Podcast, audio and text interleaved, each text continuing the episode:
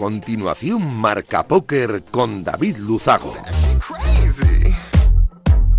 Bienvenidos, locos de naipe. Saludos David Luzago. Bienvenidos a un programa más. Bienvenidos a Marca Póker, el único espacio de la radiodifusión española reservado para los amantes de la baraja. Domingo 2 de enero, programa 147 desde que comienza.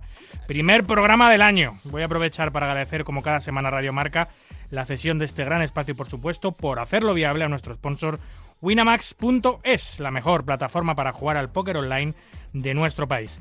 Semana esta en la que entramos en un nuevo año cargados de ilusiones y con el deseo de dejar atrás eh, estos últimos meses interminables de pandemia, que ven ahora como la variante Omicron pulveriza todos los récords de contagios previos, aunque eso sí, con muchísimas menos hospitalizaciones e incluso ingresos en la UCI. Así que, bueno, algunos países como Israel, viendo cómo está el patio, cómo está afectando esta última variante, que va a ser, por cierto, la predominante en todo el mundo en breve, está sopesando seriamente quitar todas las medidas y facilitar un posible contagio masivo de toda su población, e intentar así alcanzar la inmunidad de ribaño eh, de esta manera.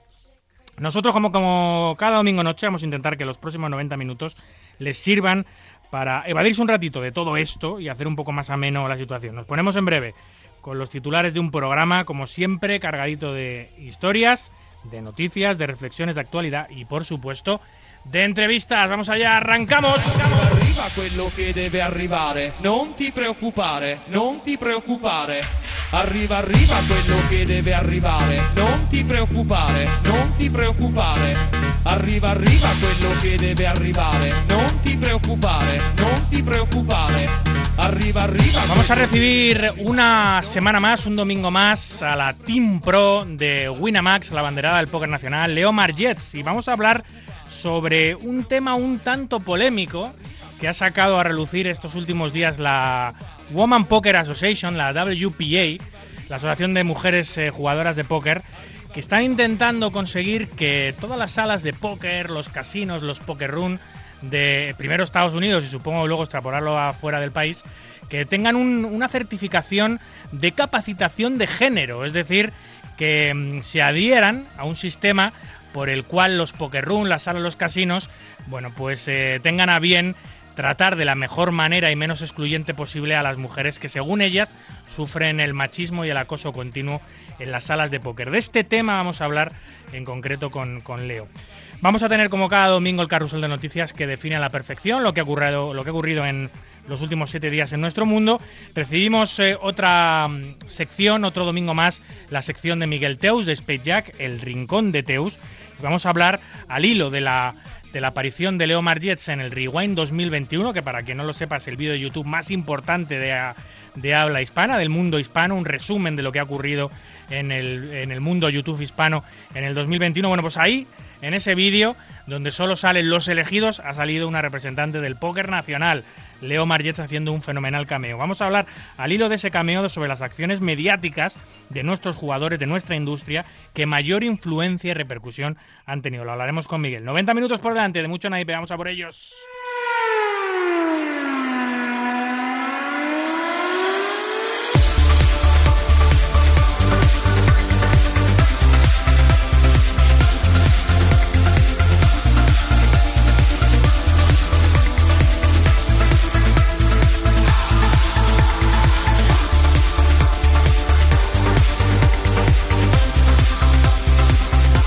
Escuchas Marca Póker, el deporte rey de diamantes. Síguenos en Twitter, arroba Marca Póker. La gente me señala, me apunta con el dedo,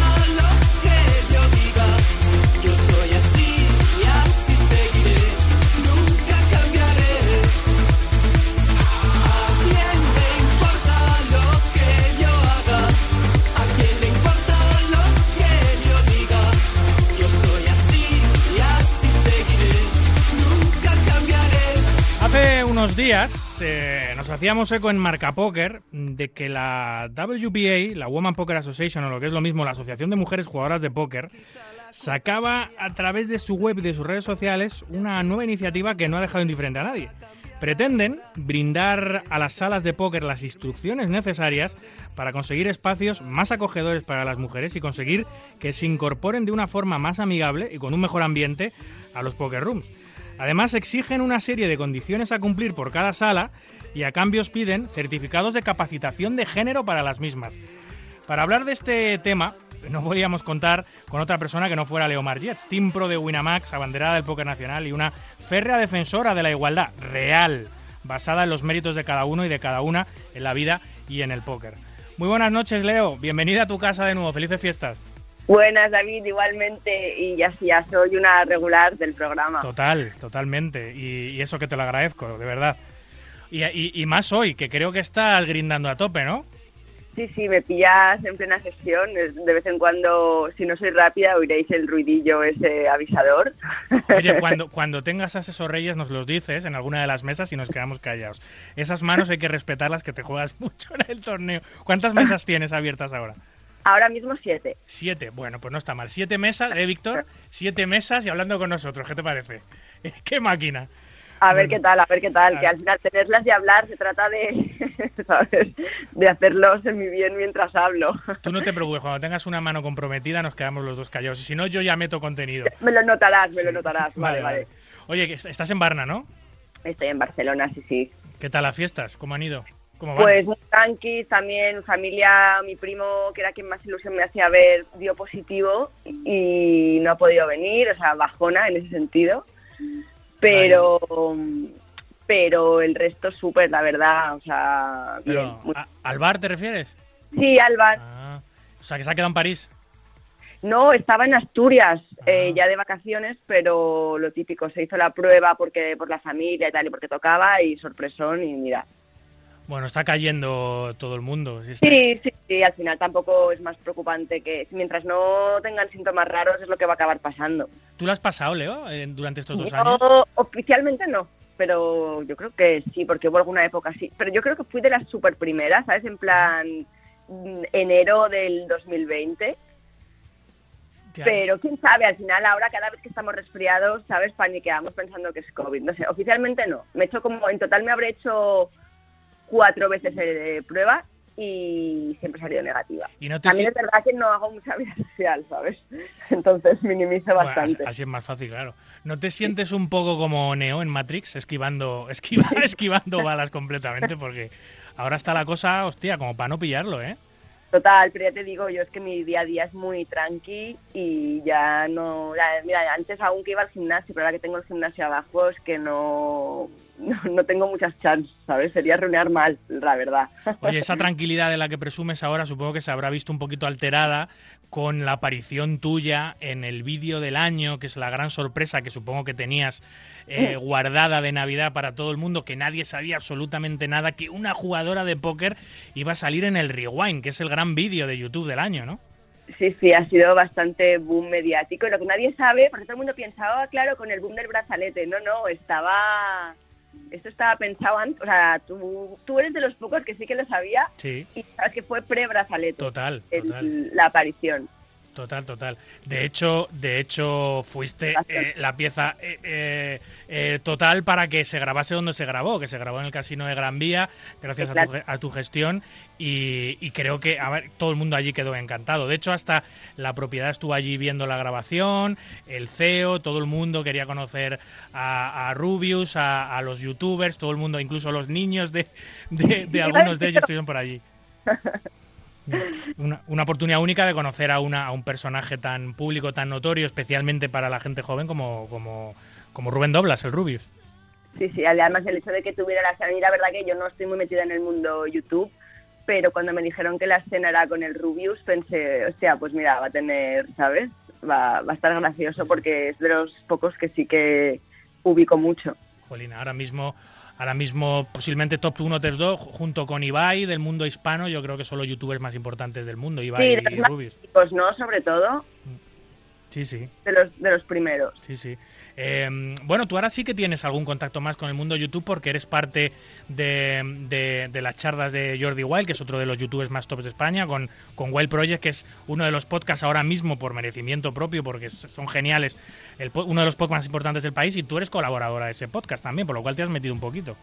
Sí, la- bueno, claro, eso me ha hecho estar yo creo un poco más en la palestra y entiendo que es por esa repercusión o por esa notoriedad que también me, me llamó Alex, que Alex es el creador del vídeo. O sea, te llamaron a ti, te llamaron, literal. Bueno, me escribió por Instagram. Vale, y te Y- dijo, y oye, yo no, tengo que decir que no sabía lo que era el rewind. no tenías ni idea, ¿no? Así, está, Pero- así pero- estabas de alejada del mundo YouTube. Sí. No, pero bueno, claro, luego flipé, o sea, no sabía lo que era porque, a ver, me quería sonar, pero no lo tenía muy claro. Y la verdad que me mm, le dije que sí antes de, de haber visto, ¿sabes?, de ojear los otros. Y me parece que es un currazo muy bestia y es que está súper logrado, es muy chulo lo que hace. Sí, si alguien no lo ha visto, animo a que lo vean porque, porque dura menos de 20 minutos, pero te quedas ahí enganchadísimo, tiene un hilo conductor muy guay. Sí, es como hace una historia a través de los mejores momentos de YouTube del año, de las cosas que más se han explotado en YouTube por los youtubers eh, hispanohablantes. Y, y bueno, supongo que él, o sea, él te llamó y te dijo, oye, tengo una escena que se va a grabar de póker y me gustaría que formases parte. ¿Fue así, más o menos? No, no me dijo nada. Nada. Me dijo, "¿Te vas a salir en el rewind? Y yo, sí, venga, vale. ¿Y qué- y ¿Qué es luego- eso del rewind? Sí, No, enseguida ya me entero de todo y me cuenta un poco y me cuenta un poco lo que quiere hacer y le digo, bueno, ya, y yo intentando, sabes, no ser una entrometida, pero le dije, entiendo que ya tendréis todo ligado, tal, pero si quieres que te eche un cable, que sepas que yo tengo mano, ¿sabes? O sea, que llevo toda la vida aquí. Dice, no, pues no tengo localización ni nada. Y le pasé, le pasé fotos de Varna y de Madrid y a la primerísima se enamoraron de Gran Vía. O sea, en ese sentido, cero chance. Sí, sí, total. Es que claro, las instalaciones. O sea, es, es muy palaciego, ¿no? Es muy.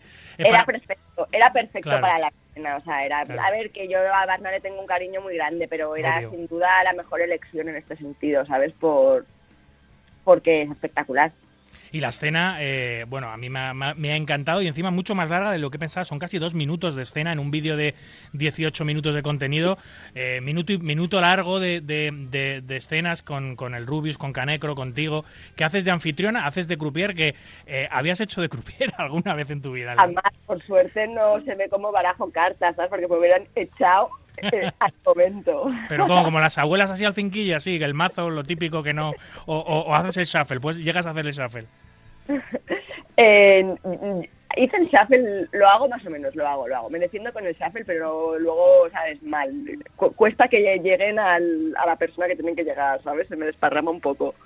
Jolín, eh, para, para situar al espectador lo bestia que es este vídeo, en la primera hora de su lanzamiento ya había alcanzado el millón y medio de visualizaciones. Y el primer día, el primer día, ya tenía 10 millones de visualizaciones. O sea, estamos hablando de palabras mayores, de repercusión mediática eh, salvaje. Es que en- entiendo que en realidad si se pudiera medir la primera hora de todos los países, claro, porque habrá gente que sabes que estaría durmiendo cuando lo sacan o lo que fuera, imagina, o sea, me parece muy bestia que en menos de 24 horas tenga 10 million views, es bastante bestia. Sí, sí, claro. Todos los países de Hispanoamérica y todos los, el- España y muchos países también con, con hispanohablantes en toda Europa pues, se lanzan, se tiran directamente a, a visualizarlo en el minuto uno en cuanto lo en cuanto lo publican porque la gente está muy expectante de eso. Es que fue muy bestia porque yo me enteré que salió, sabía que iba a salir ese día, pero no tenía clara la hora por tema menciones, ¿sabes? Claro. Oye, eh, ¿y cómo es cómo es grabar con el Rubius? ¿Es majete? ¿Pudiste eh, charlar muy- con él un poco? Sí, charlé con los tres y, y muy majos, la verdad. O sea, yo creo somos los tres, hay los tres, los cuatro mm, un poco frikis, ¿no? Que nos gusta lo nuestro y, Claro. que y tal a nuestra bola, pero me pareció, eran gente, pues al final, eh, es que no sé, yo ya te digo, como no soy nada mm, idólatra, así, no, no, no es que, o sea, re- respeto máximo, pero no es eso que él estuviera, wow, en un estoy con el Rubius, entonces muy normal todo y muy, muy normal, la verdad. Sí, sí, como tiene que ser, como tiene que Sí. ser una, una grabación. Ah, pues, eh, pues Jolín, pues la verdad que el resultado del vídeo es guapísimo. Además, luego tiene un guiño también en la parte final a las personas que, que nos han dejado este año, a los youtubers tan jovencitos que han que han que, que nos han dejado y tal. Y, y es muy emotivo el final, eh, el contenido es chulísimo, salen, salen prácticamente todos los grandes youtubers eh, de España, los grandes youtubers también de, de Hispanoamérica. El contenido es eh, chulísimo y como cada año, Alex eh, se supera y el vídeo de este año bueno, va a batir todos los récords de visualizaciones, seguro. Así Si lo que- piensas es bastante surrealista, ¿eh? Que esté ahí. Sí, sí, eh, y, y yo creo, porque luego esto es una cosa de- con, la, que, va- que- con la que voy a hablar con, con Miguel el- después de, de hablar contigo, es, em, no se da la cuenta la gente, la gente pasa muy por encima de estas cosas y estas cosas son las que verdaderamente hacen que el ecosistema de nuestro juego aumente considerablemente. Eh, todas estas chorraditas como tu entrevista con, con Adrián en, en el partidazo, como tu cameo en el rewind, como tu Pero aparición en Supervivientes, estas cosas... sí, estoy contigo. Que ya no sea como la- lo especial, un póker, que se, que se mezcle con, con otros temas, ¿verdad? Que sea, metes Claro. algo de fútbol y metes algo de póker. Sí, sí. Y además, como se ha tratado con normalidad, obviamente no es una partida de póker lo que sea ahí en el Rewind. O sea, pues salen Pokémon, salen historias, salen sus historias. Pues las Pero historias. sí mejor. Claro, claro, mucho mejor, mucho mejor, estoy de acuerdo totalmente. Es normalidad absoluta y tratar el casino y el juego con una normalidad total, como lo ha tratado y con un respeto total, como lo ha tratado la, la productora de HC, creo que es. Así que luego hablaré con Miguel mucho de este tema.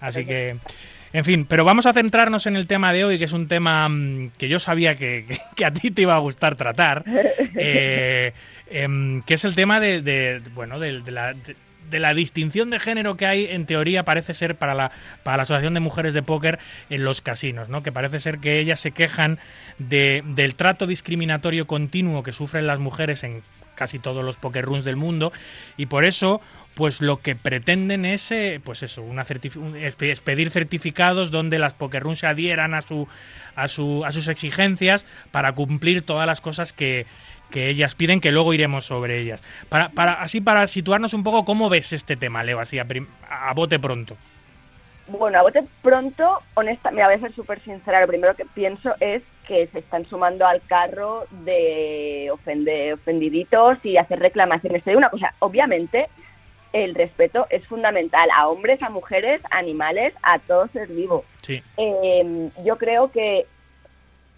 yo creo que al final lo que para ti parece una amenaza, porque me leí como el comunicado que publicó la asociación, ¿no? En plan, eh, queremos defendernos contra cualquier amenaza real o percibida.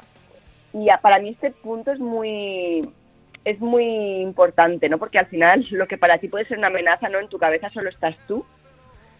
Eh, y me parece me parece que es un poco querer mirar con lupa porque te ofendes. Te digo una cosa, yo creo que en las salas quizás hay faltas de respeto. Yo por suerte no las he vivido en algunas salas de póker. Yo no, también te digo que no soy fácil de ofender, pero pero pienso que que no mm, igual no te están tratando mal por ser mujer. Igual en esa sala en concreto hay una falta de respeto generalizada o unas maneras que no son adecuadas y se tiene que hacer algo al respecto. Lo que yo no tengo claro del todo es que sea por el mero hecho de ser mujer que le están hablando de una manera que a una- esa persona le ofende. ¿Sabes lo que quiero decir? Sí, sí, sí, total. De, hecho, de hecho, yo he estado en, en- no sé si llego a 100 o cientos de salas, pero he estado en muchísimas salas de, de póker, clubes, casinos, y, y está claro que el ambiente en muchas de ellas está completamente viciado y es ya negativo, pero porque la propia organización no sabe llevar las partidas bien, no sabe, no sabe guardar el orden correctamente y hay faltas de respeto continuas entre los jugadores, a tal. En líneas generales, nuestro juego es un juego eh, bonito y educado, con gente eh, que, que sabe cumplir las normas, es un juego de caballeros, etc- etcétera. Pero, pero hay en algunos sitios donde yo me he dado cuenta que el ambiente está un poquito viciado y eso puede ayudar también a que el trato a la mujer sea eh, más negativo, pero porque A también el- a todo el mundo en general. Todo el mundo, exacto. Mm. Eso lo que quiero decir, que puede que exista el problema, pero que no creo, no creo que sea un eh, que esté direccionado exclusivamente a las mujeres por el hecho de serlo. Es lo que yo pienso. Oye, ¿y qué piensas, qué piensas de la, de la WPA, de la Woman Poker Association? ¿Tú crees que las mujeres necesitan una, una asociación que las represente? Eh, ¿Lo ves bien? ¿Quiénes son? Eh, yo, mira, intento no juzgar. Si quieren hacerlo, pues que hagan que lo hagan. Me sale decirte que hagan una asociación de pelirrojos, una asociación de, Sí, ¿sabes? sí, sí, total, total. Eh, yo, a mí no me parece que haga falta. Creo que, es un- que creo que, aunque no hace de una buena intención, a la larga perjudica este juego porque realmente en la barrera de entrada, esto te lo he dicho siempre, no es que tú quieras participar, la afinidad que tú sientes para este juego. Evidentemente, el póker es un juego que, que, que en el que mejoras cuando aplicas presión, ¿no? Y esa presión no siempre es fácil de tolerar. Entonces, si estás incómodo y prefieres jugar al a la escoba, pues de puta madre, ¿sabes? Pero, pero el póker implica eso, saber eh, ejercer presión y saberla recibir. Entonces, tú mismo, tú eliges. O sea, realmente, si tú tienes el ballín del evento, tú puedes sentarte en esa mesa. Mira, tengo, tengo un corte, luego te lo pondré más adelante. Tengo un corte de tu charla TED, para que no lo sepa, aunque luego lo explicaré eh, eh, Leo estuvo en, Alcobendas dando una charla, charla TED, que son las charlas más, más, famosas y más importantes que hay en las redes sociales, de todo tipo de temas. Bueno, pues Leo estuvo haciendo una charla sobre género, eh, muy interesante. Luego voy a poner un corte que dura además bastante, cuatro o cinco minutos, así que vas a tener tiempo para relajarte y poder jugar sin tener que prestarme atención.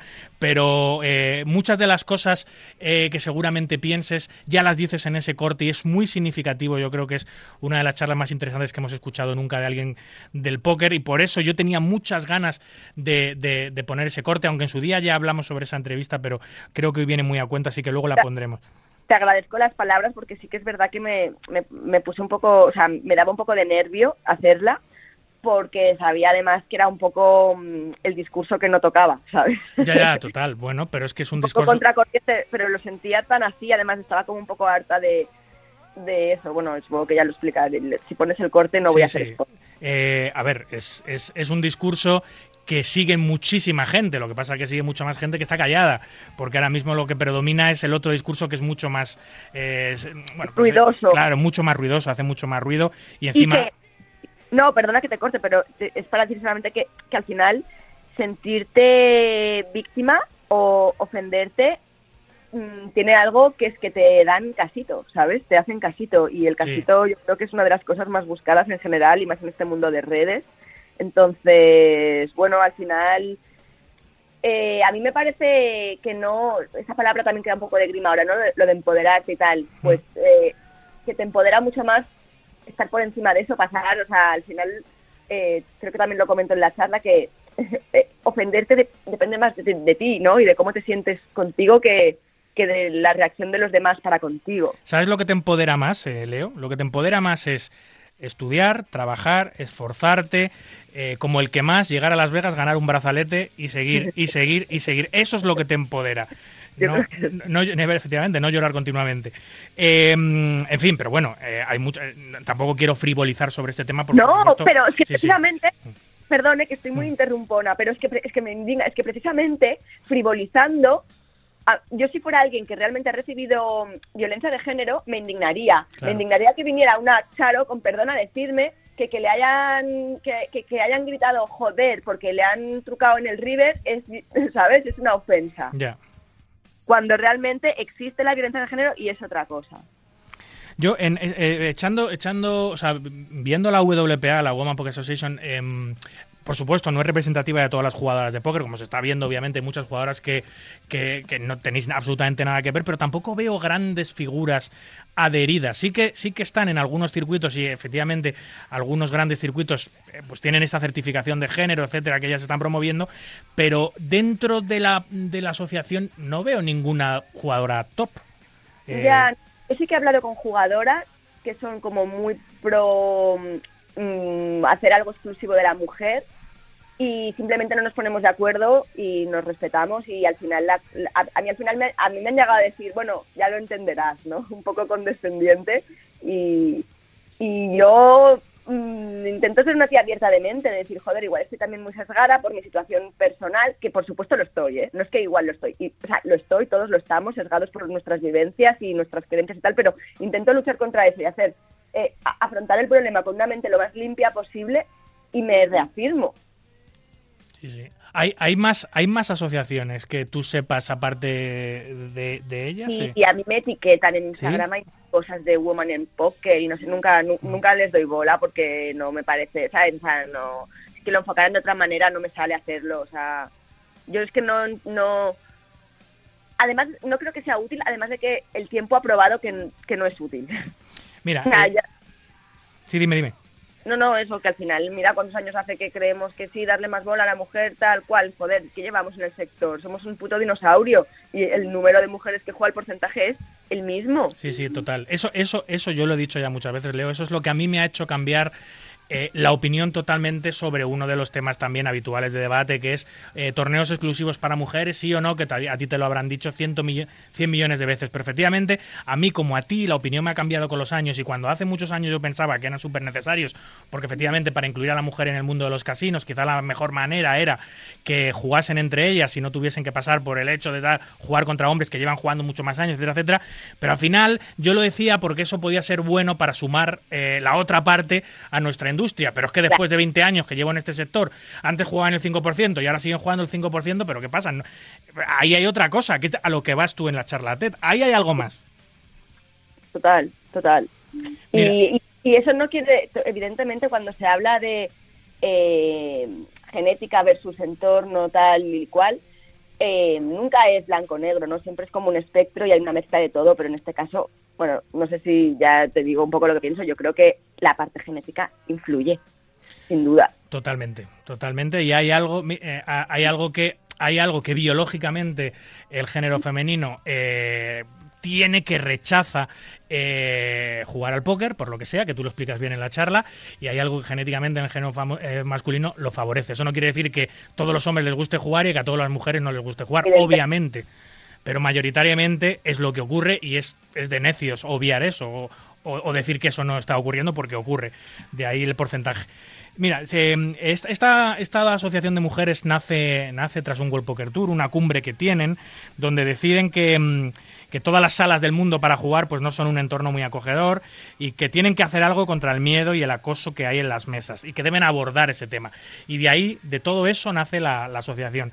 Lupe Soto, que es una jugadora norteamericana, que tampoco es una jugadora muy notable ni muy famosa, eh, es la presidenta y la fundadora de la WPA y, literalmente dice esto, Leo, dice, entendemos que existen barreras para las mujeres que ingresan al juego y la barrera más grande que hay es que el ambiente es poco acogedor en las salas. Así que nuestro objetivo es sacudir un poco el árbol y dejar que los operadores comprendan que hasta que eliminemos algunas de estas barreras será difícil incorporar mujeres al juego. Esto es lo que dice Lupe.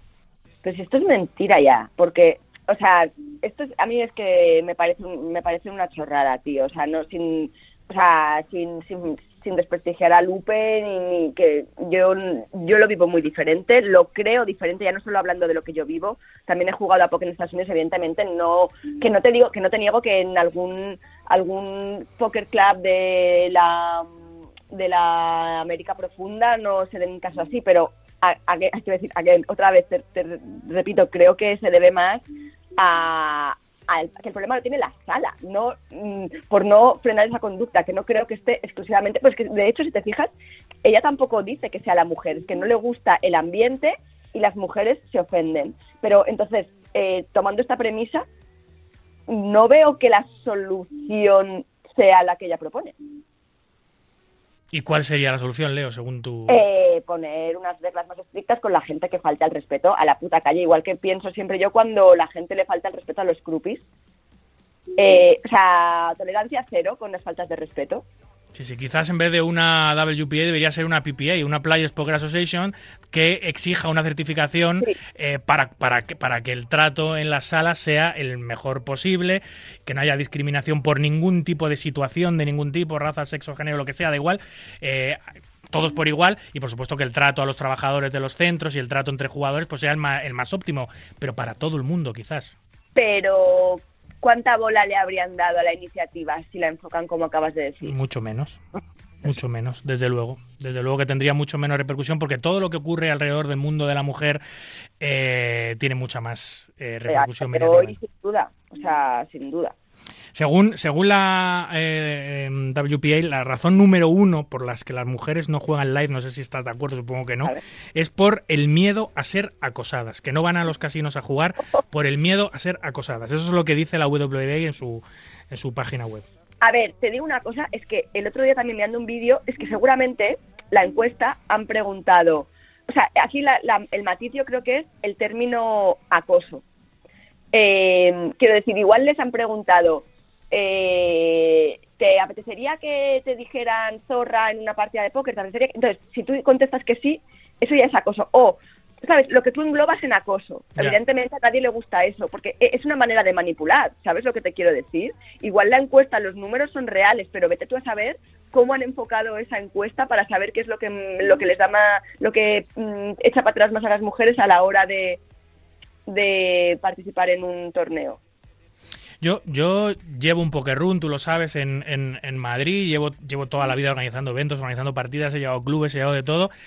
No he visto nunca un especial acoso, un, un especial trato machista hacia la, la mujer. Siempre hay retrasados mentales en todas partes, Claro. siempre hay alguien que mea fuera del tiesto y eso no, eso no es controlable. Pero esa persona, como tú dices, que mea fuera del tiesto es porque es un idiota integral. Y lo va a hacer con una mujer delante, y lo va a hacer con, con un jugador Nobel, y lo va a hacer con un crupier, y lo va a hacer con todo el mundo, porque es así de imbécil. Pero en líneas generales, eh, no he visto un trato discriminatorio nunca a la mujer. Es más, eh, lo que vas a decir. Claro, es- sí, sí, sí, todo lo contrario. O sea, intentar integrarla, intentar que esté cómoda, en si es su primera vez, ya no solo a la mujer, ¿eh? también a los jugadores nobles, intentar que sea una experiencia mejor, es lo que yo veo habitualmente. y yo, yo también veo eso. Sí que es verdad que mm, eh, incluso como somos algo raro, llamamos más la atención, pues cuando, ay, mira, una chica guapa. Oye, a mí eso no me ofende. Sí, hombre, que ca- mí que, me digan, uy, mira qué bien ha llegado una chica guapa, eh, no me ofende. Ni, ni me ni, ni me halaga especialmente porque menuda chorrada, ¿no? Pero no, no me siento acosada porque me digan eso, ¿sabes? Sí, eso, eso ya va en el límite personal de cada uno. Es cierto que a lo mejor algunas mujeres que, que las digan guapas, pues ellas sienten que están siendo menospreciadas en otra parte de su vida. Es decir, ¿por qué, por qué me dicen que soy guapa cuando estoy llegando por mi talento, etcétera? Pues a lo mejor, bueno, voy a decir, "Oye, pues no me gusta que me digan guapa, aunque lo sea. Porque al jugador no dices que es guapo, ¿vale? Yo eso, bueno, pues lo puedo entender. Simplemente, oye, no me digas que soy guapo y no digo. Yo, por Sí. ejemplo, llevo haciendo narraciones muchos años, Leo. Yo jamás digo qué guapa es una chica en una mesa. No porque se puede sentir, aunque tú no te sientas ofendida, es cierto que a lo mejor alguna sí que se siente ofendida porque nunca lo voy a decir de un chico. Eh, sí, también es verdad que es eh, que no lo defiendo, ¿eh? pero que creo que es algo bastante mm, cultural y que no... mm, Uy, están pasando muchas cosas en las mesas. ¿eh? Bien, me nota- piensa, piensa, piensa. no, que es algo bastante bastante cultural y que sí, respeto que no lo quie- que te siente mal, pero igual del mismo modo que hay chicas que te dicen, ay, qué guapa, qué delgada, y tú no sabes si has tenido una enfermedad, ¿sabes lo que te quiero decir? Que es algo que sea como... Y yo siempre pienso que es mejor no opinar del físico y eh, evito mm, comentarios de este tipo porque tú no sabes la historia que hay detrás. Pero bueno, nadie criminaliza a alguien que le diga a otra, uy, qué delgada estás, como piropo, ¿sabes? Sí, sí, total. y es lo mismo. Mira, eh, eh, tienen una campaña que están repartiendo parches y todo, que se llama Raise It Up. Eh, eh, It Up significa eh, aumentalo o elévalo. Y no, ¿y qué quieren elevar? ¿Qué quieren aumentar? Bueno, se pretenden que eh, con esta campaña, el Raise It Up, eh, que el ambiente, la cultura del póker, que pase a otro nivel. Eh, eh, ellas dicen que, que todos juntos, jugadores, trabajadores, operadores, que tienen que aumentar el respeto y la diversión y que tiene que haber cero tolerancia al machismo y al acoso.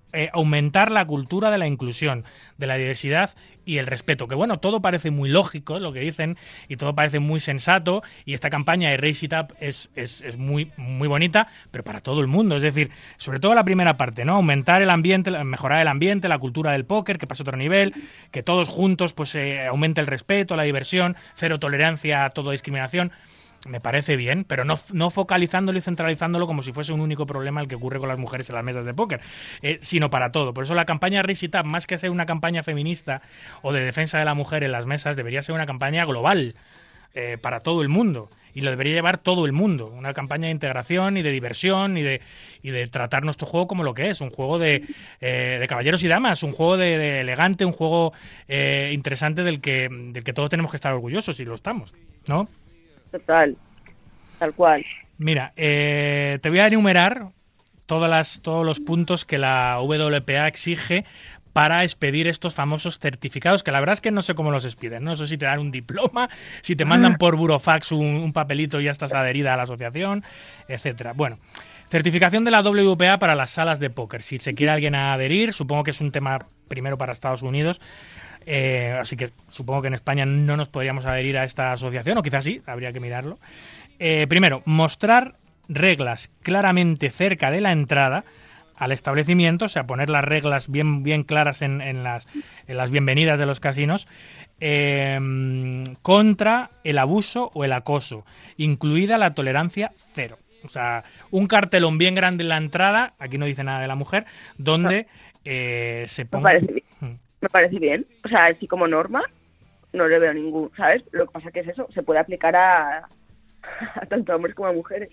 Luego, llevar a cabo capacitaciones anuales para el personal en materia de sensibili- sensibilización. Es decir, supongo que hacer un training al personal en esta materia, no sabemos qué tipo de training, ni qué lo impartiría, ni cuándo, ni cuánto duraría, ni nada, pero bueno, que los trabajadores todos los años tengan que pasar por un mini curso de capacitación de género. Es decir, eh, que todo el mundo sepa tratar a una mujer de la manera que se la tiene que tratar. ¿Qué te parece? Que además, ¿cómo se la tiene que tratar? Porque a una mujer, es que, a ver, me parece una barbaridad, porque a mí no me tienen que, o sea, meter a todas las mujeres en el mismo saco, eso sí que me parece una aberración. Sí, sí. ¿Cómo se la a una mujer se la tiene que tratar, si hablas en términos generales, pues igual que a un hombre, con respeto. Pero a mí, me tiene, ¿qué, ¿qué manera concreta me quieren tratar por ser mujer? Porque yo no sé si quiero que me traten como alguien dice que ¿sabes? Yo, yo, yo, yo siempre veo en estas asociaciones que son un poco radicales en cuanto a sus postulados, veo que a la mujer se la discrimina desde dentro de la propia asociación. Es decir, se la trata como con un rol mucho más débil al hombre, un rol Claro. que hay que proteger y mimar. eh, mm, no sé, es que la, la propia discriminación parte de la propia asociación muchas veces. Justo, mira, una de las frases de la charla también que digo, que además es que viene muy al pelo ahora, es que parece a veces realmente que, que eh, quien nos trata con esa condescendencia es realmente quien nos ve con inferioridad. Porque eh, no necesitamos un trato especial. No somos unos seres débiles pequeñitos a los que tienes que ayudar, ¿sabes? Sí, sí. Solo hay que verte a ti. Solo hay que verte jugando, No, y- jugando siete mesas y hablando conmigo una, en una entrevista en la radio. O sea, es que solo hay que verte a ti, Leo. No me ha ofendido mucho esto de que me hagas hablar contigo mientras juego, ¿eh? Voy a llamar a la, a la asociación esta. a Total, tienes que quejarte y que lo pongan. Que por favor los periodistas no molesten a las mujeres cuando están jugando. Hay que, hay que, hay que hacerle un punto. Que, a que a claro. un hombre no le haces esto, no tienes huevos. No, no, llamarlo. no, no soy capaz, no soy capaz. Oye, también dicen, eh, bueno, mostrar la certificación, o sea, el diploma o lo que te den, que su- será pues una especie de cosa para colgar, lo tienes que tener bien visible en la Poker Room, ¿vale? Para que todo el mundo vea que estás adherido a la WDPA y tal, a, a su certificación de eh, capacitación de género. Luego, em, eh, tienes que incluir la WPA en redes sociales, es decir, en campañas publicitarias y en branding. eh, tienes que hacerte eco de ella y tienes que publicitarla como que estás adherido. Vamos, darles publicidad gratuita, básicamente. Claro, es lo que veo yo en este punto, ¿no? Que como que seas cómplice de la certificación y que te muevas en redes sociales apoyándolo y todo eso, es decir, hacerles publicidad. Em, luego, que la sala tiene que apoyar el Race It Up, la campaña que hay hecho todo esto, ¿no? Con dándole, y además dice específicamente dando me gustas, dando me gustas. En serio, o sea, te- te- te- hay, un, hay un step by step, ¿no? De cómo... Sí, sí, sí. Es, ese, Vale, sí, sí. Claro, o sea, dando me gusta. A mí esto me parece una locura que digan, tienes que darme... Pero por favor, Dando me gusta y dice más, compartiendo y retuiteando publicaciones sobre WPA. que El- parece que una chavala, o chaval, perdón, perdón, un, un joven, un, un joven de, de 15 años. Sí, sí, no, no, ellos dicen, no, ya que estás adherido, pues me tienes que dar retweet a todas las cosas que haga o las campañas más notables sobre las que hable, pues oye, tienes que, como estás adherido a ti, me tienes que hacer publicidad gratuita sin parar. Oye, yo creo que se os está yendo un poco el tema de las manos. O sea, estáis eh, queriendo abarcar mucho más. Eh, ya no solo que, bueno, que yo pueda adherirme a esta eh, campaña, sino que luego te tengas que estar hacer haciendo publicidad gratuita de todas tus campañas desde mis redes sociales, que las redes sociales de muchos de los casinos de Estados Unidos son súper potentes, son decenas de miles de seguidores. Pierde Eh, un poco de autenticidad, ¿no? Toda- cuando ve- te fijas en el... Sí, manifiesto veo un este. pelín de negocio detrás, porque al final, ¿para qué quieres toda esa visibilidad en redes sociales? ¿Solo para concienciar a la gente de que la mujer tiene que ser mejor tratada en las salas o también para intentar sacar adelante tus proyectos, tus negocios? No lo sé, ¿eh? tampoco quiero, eh, porque, a ver, yo no soy experto en esto, ni mucho menos, es lo que he ido leyendo y, lo- y es lo que pone en la web, o sea que... Em, y luego apoyar a los eventos, apoyar los eventos de concienciación de Race It Up. Pues lo que hagan, pues apoyarlo. Supongo que se referirá también en, en redes sociales. Básicamente, tú te adhieres y luego eh, nos haces de eh, de elemento difusor de nuestro mensaje de forma continua. Básicamente. Ah, Así que- sí, echa un poco de tufillo en ese aspecto, ¿verdad? Pues sí. Mira, vamos a. Voy a. Como ahora estás muy liada. A ver que. Eh, sí. Eh, estaba mirando el reloj, digo, a ver si son y 55 o algo así. Porque ahí justo tenéis 5 minutos. Y ahí no te voy a meter la charla TED, que justo cuando más cómoda vas estar. Voy a poner el audio ahora, Víctor, cuando quieras, y lo escuchamos, que son 5 minutos súper interesantes de, de Leo en, las charlas eh, TED, que son tecnología, entretenimiento y diseño. Technology, Entertainment and Design. TED al final es una organización americana que en teoría no tiene fines de lucro, que está dedicada eh, básicamente a difundir ideas, a difundir ideas dignas de difundir. Eh, ellos dicen, su lema es Ideas Worth Spreading. Eh, es, es un TED es súper conocida por sus charlas, las Tech Talks, y, y estas charlas cubren un montón de temas, el espectro total, que incluyen ciencias, arte, diseño, política, educación, cultura, negocios, todo tipo de asuntos globales, tecnología, desarrollo, entretenimiento, de, de todo. Y Leo estuvo en, en el auditorio de Alcobendas e hizo una charla que la tituló igualmente diferentes. Eh, una charla que le costó hacer, porque con- según como ella misma dice al principio de la charla, eh, buscó todo tipo de excusas para no hacerla, porque eh, no, no se veía capaz al principio, le dio muchos nervios, no tal, y, y estaba buscando todo tipo de excusas para hacerla, pero al final tuvo la valentía suficiente para subirse al escenario y habló sobre el póker y cómo el mundo del póker crea esas diferencias entre hombres y mujeres. Habló sobre biología evolutiva, la guerra de sexos, diferencias, igualdad de género, súper... Son 11 minutos, está en YouTube, ¿eh? Leo Margets, TED, por si la queréis ver en, en su totalidad. Vamos a poner uno de los fragmentos que más referencia hace al póker de esa charla. Vamos a escucharlo. Gracias también a mucha dedicación y una dosis de buen timing, empecé pronto a cosechar grandes resultados. No era el mejor jugador del mundo, pero me esforzaba por serlo, y de hecho sigo haciéndolo, pero sí era mujer en un mundo en el que predominaban los cromosomas XY, y eso llamaba la atención, y la sigue llamando. Eh, esa, es- esa atención nunca, nunca me ha molestado, pues ha sido, si acaso, positiva, ya que me ha dado una notoriedad que me ha permitido conseguir patrocinios que muy posiblemente, si hubiese sido hombre, no tendría. Soy un perfil diferente y es normal que mediáticamente se fijen más en mí. No es casualidad que dos de las preguntas estrella desde que me dedico a esto sea, por una parte, ¿qué se siente al ser mujer en un mundo de hombres? Y dos, ¿por qué sois tan pocas chicas? Bien, respecto a la primera pregunta, tengo que decir que no se siente nada, al menos yo. Sin embargo, sí que muchas veces, eh, cuando me han entrevistado, sobre todo si es una mujer, la periodista, he notado que han intentado forzar por mi parte una mm, respuesta un tanto dramática y victimizada, haciéndome preguntas muy cerradas del estilo. ¿Notas que a los hombres les molesta perder contra una mujer? ¿Alguna vez te has sentido ninguneada, ofendida, atacada, inferior? Bien, pues he aprendido a contestar que siento no dar un buen titular en una época en, en la que hablar de machismo es el mejor clickbait, pero que, pero que no. Yo siempre me he sentido como uno más. Esto es una meritocracia y yo demuestro lo que valgo cuando me siento en una mesa. No entiendo por qué existe esta tendencia obsesiva en querer fragilizar y victimizar a la mujer en este y muchos otros ámbitos. ¿No será que quien nos trata con condescendencia es realmente quien nos ve con inferioridad?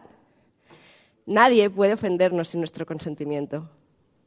Respecto a la segunda pregunta de por qué somos tan pocas chicas, bien, hace años, la verdad que mi respuesta, casi a modo de piloto automático, era decir que, era cuestión de tiempo, que a medida que el póker creciera y se popularizara, también lo haría el número de chicas que participaban.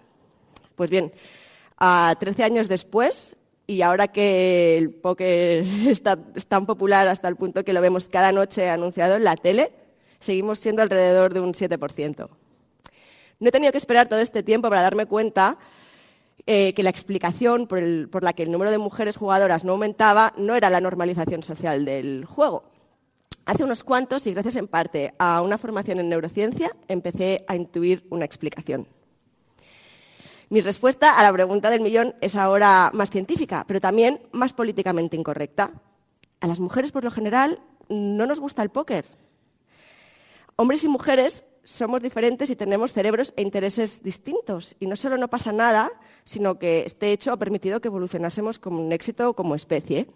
Porque ha resultado adaptativo a lo largo de la historia que, por ejemplo, el hombre tenga menos aversión al riesgo, pues eh, no hubiera resultado muy conveniente que en el Pleistoceno un señor neandertal decidiese no salir a cazar porque quizás podía encontrarse un león hambriento.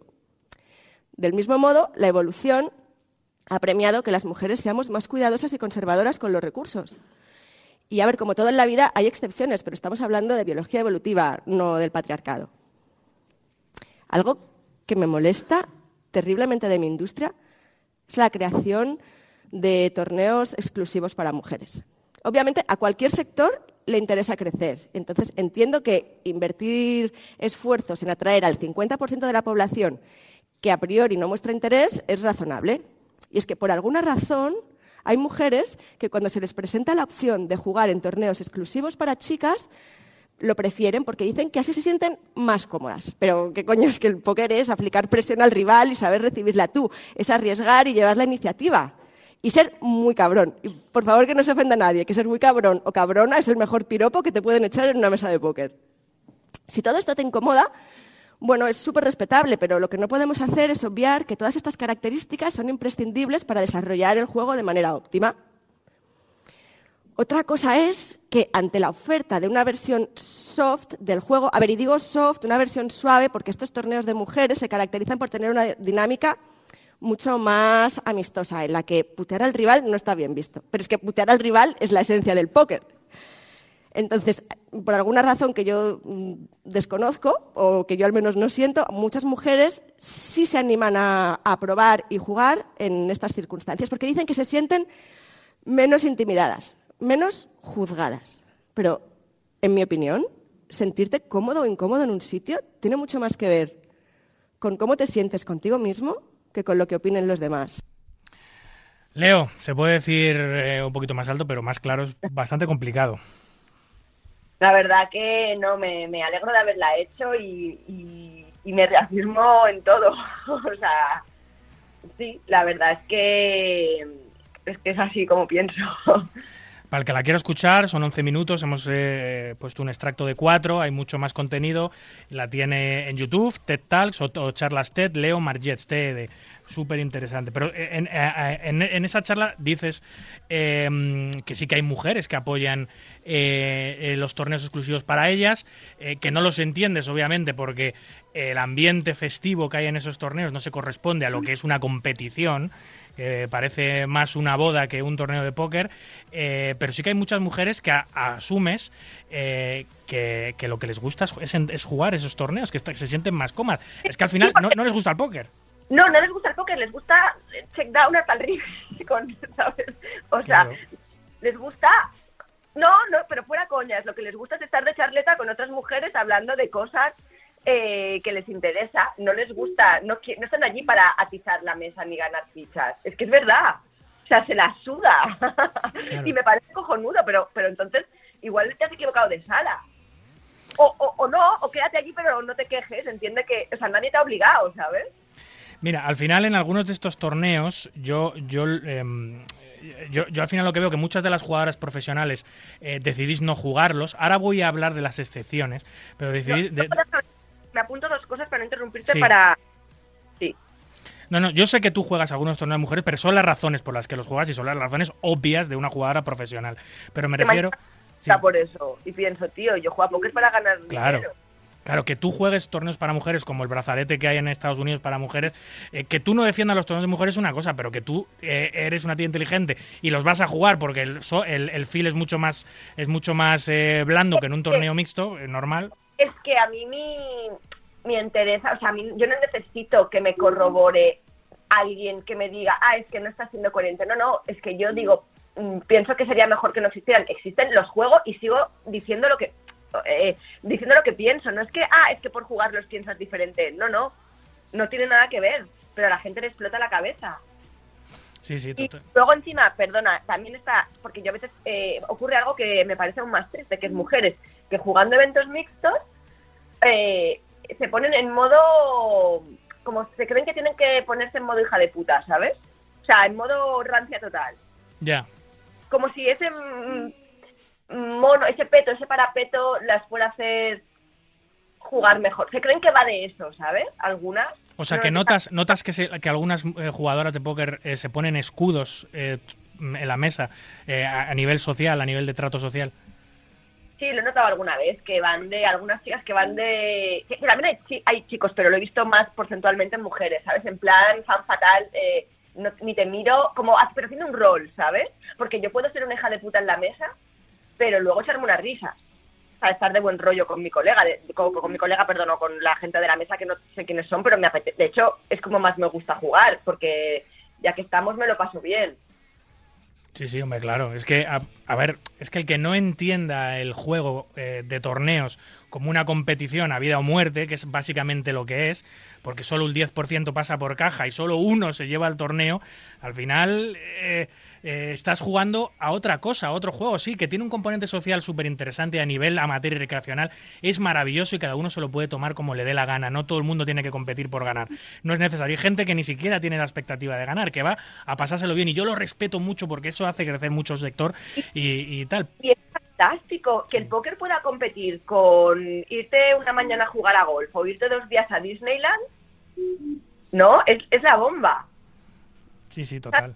Que tu objetivo no sea ganar, sino pasártelo bien. Es que hay gente que al final, yo he visto gente que se está acaba, no quieren llegar al día siguiente porque tienen otro compromiso, venían a pasar el día, están montados de fichas y te dicen, bueno, que sepas que las voy a regalar. Sí, sí, eso lo he visto yo. Eso no es lo más inteligente del mundo, eh, obviamente, pero eso lo he visto yo. Pero ¿por qué no? Quiero decir, ¿por qué no? Si él lo que quería era pasar cinco horitas divertidas y se ve que está montado al día dos, pues dice, pues las tiro y me lo y hago el kamikaze. Si es que ha pagado su dinero para Sí, sí, sí. sí, eso- sí que se lo ha pasado bien y que lo ha disfrutado, eso no estoy seguro, pero que eh, apuntarte a un torneo con 0.0 expectativa de ganar porque sabes que los días siguientes no vas a poder competir, me refiero que no es lo más inteligente a nivel No, rentable, a nivel económico. No, pero, pero te está saliendo la vena jugador. Piénsalo como hobby, como quien va al cine. Piensa, o sea, en realidad, ¿por qué no? Sí, sí, sí, yo lo he visto muchas veces, Leo, si tienes razón. Por sí. a mí no me parece, aunque no sea, es que todo, todo no es, igual todo no es la LV, ¿sabes? Que hay una parte de utilidad de decir, y, la- lo bien que se le ha pasado esa tarde, y, a- y evidentemente ha maximizado, digamos, la diversión durante cinco horas, y ahora dice, pues en vez de levantarse eh, y no volver mañana, pues se lo, se se lo atiza y la regala. Sí, sí. Mira, no hay cosa que más me guste que el buen perder y la deportividad en nuestro juego. Y cuando veo estos jugadores recreacionales que les eliminan, aunque sea de un bad beat, eh, pero como han estado dos o tres horas o cinco horas jugando, se levantan con una sonrisa, han disfrutado la experiencia y aunque no han conseguido rentabilizar la inversión, eh, que es eso ya más, es una cosa más de semiprofesionales y profesionales, eh, se va con una sonrisa exactamente igual que si hubiese llegado lejos, yo digo, hostia, es que el póker es muy guay. Es, Es que el- muy guay. cuando Está eso muy- pasa, es muy guay. Muy buen rollo.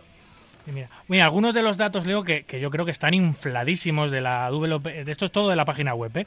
Ellos, Vale. Ellas dicen que, que una de las razones por las que quieren implementar todas estas medidas en los poker rooms es por la gran diferencia el de porcentaje que hay entre jugadoras online y jugadoras live. Pero yo creo que esto es, esto es eh, está completamente inflado. Mira, dicen que eh, hay eh, que el 25% de los jugadores online son mujeres. Uno de cada cuatro jugadores online son mujeres. Yo creo que eso está súper inflado. Y luego Yo- dicen A mí me parece. Bueno, es- a ver, nosotros, quiero decir, eh, estamos muy metidos en el sector. Eh, sabríamos, ¿no? O sea, a mí me parece.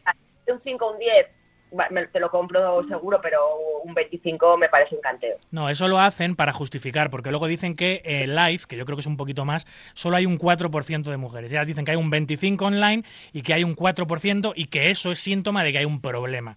Y que ellas son las salvadoras del problema. Por eso yo creo que está eh, eh, infla- inflado un resultado y el otro está deshinchado.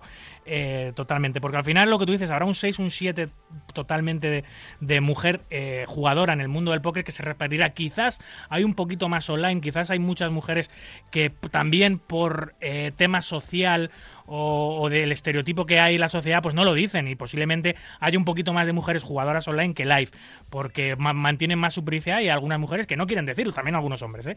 pero no tanto. O sea, un 19%, o sea, un 21% de diferencia. No, no No. tanto. Canteo. En fin, y luego, eh, para, para terminar, Leo, y no te- ya no te interrumpo, ya, no te, ya te dejo seguir jugando. ¿Cuántas te quedan? ¿Cuántas mesas te quedan, por cierto, de las siete? Cinco. O sea, has caído en dos, ¿no? Bueno, Te Una cosa, dos, eh, u- dos han sido, las dos han sido mientras, mientras la TED o sea que no ¿ah, te sí? sientas Vale, vale, vale. no te. Do- dos mártires por la causa. Eh, mira, lo último que te quería comentar, porque justo eh, doy la noticia ahora, aunque ya la había dado, eh, pero ahora como que se ha puesto otra vez de moda esto, es la, las barajas sin género. que hay una. la- las ha inventado Nicky Holland. Que la, la baraja me parece chulísima, chulísima, ¿eh? Y la idea no es mala, pero ella lo que dice es que en las barajas hay mucha diferencia de género porque el rey está por encima de la mujer, por lo cual eh, hay una...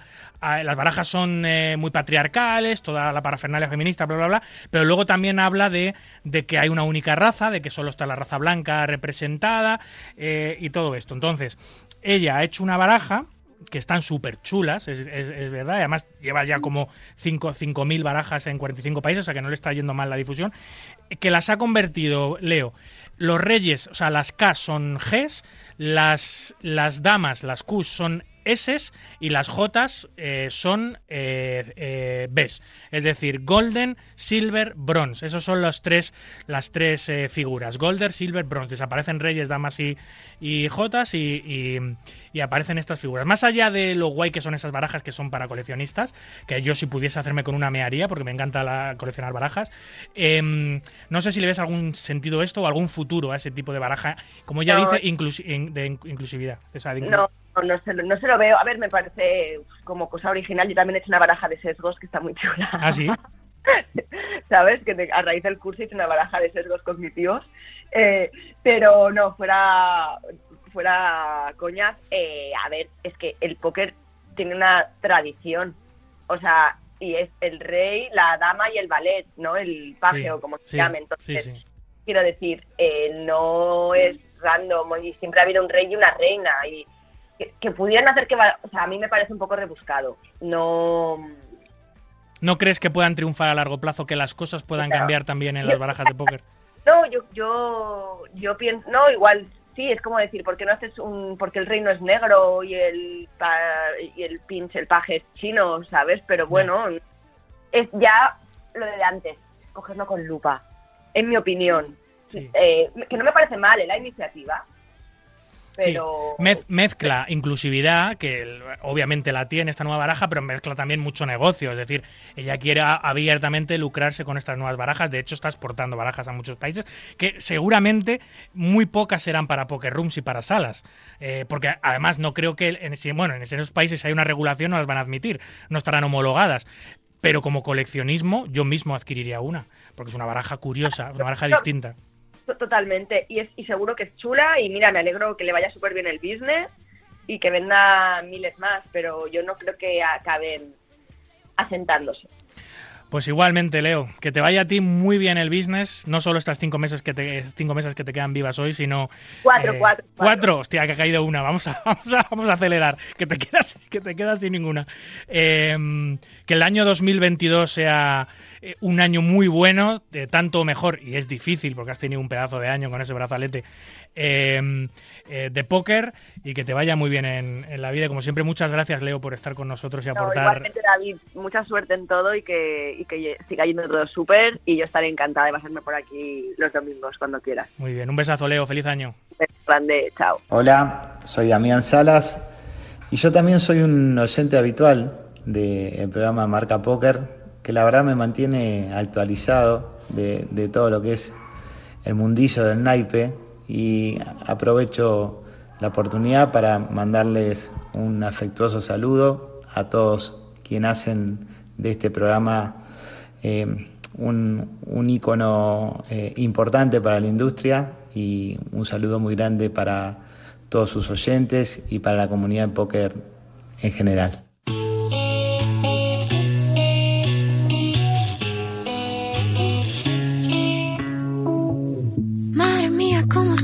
Para tanta conexión? Tú lo sabes, yo lo siento, vamos a otra habitación donde nadie, nadie puede Estás escuchando Marca Póker con David Luzago. Porque sé que estás aquí, aquí cerca de mí, que tú eres mi baby. Ese recuerdo de tenerte sin ropa que no me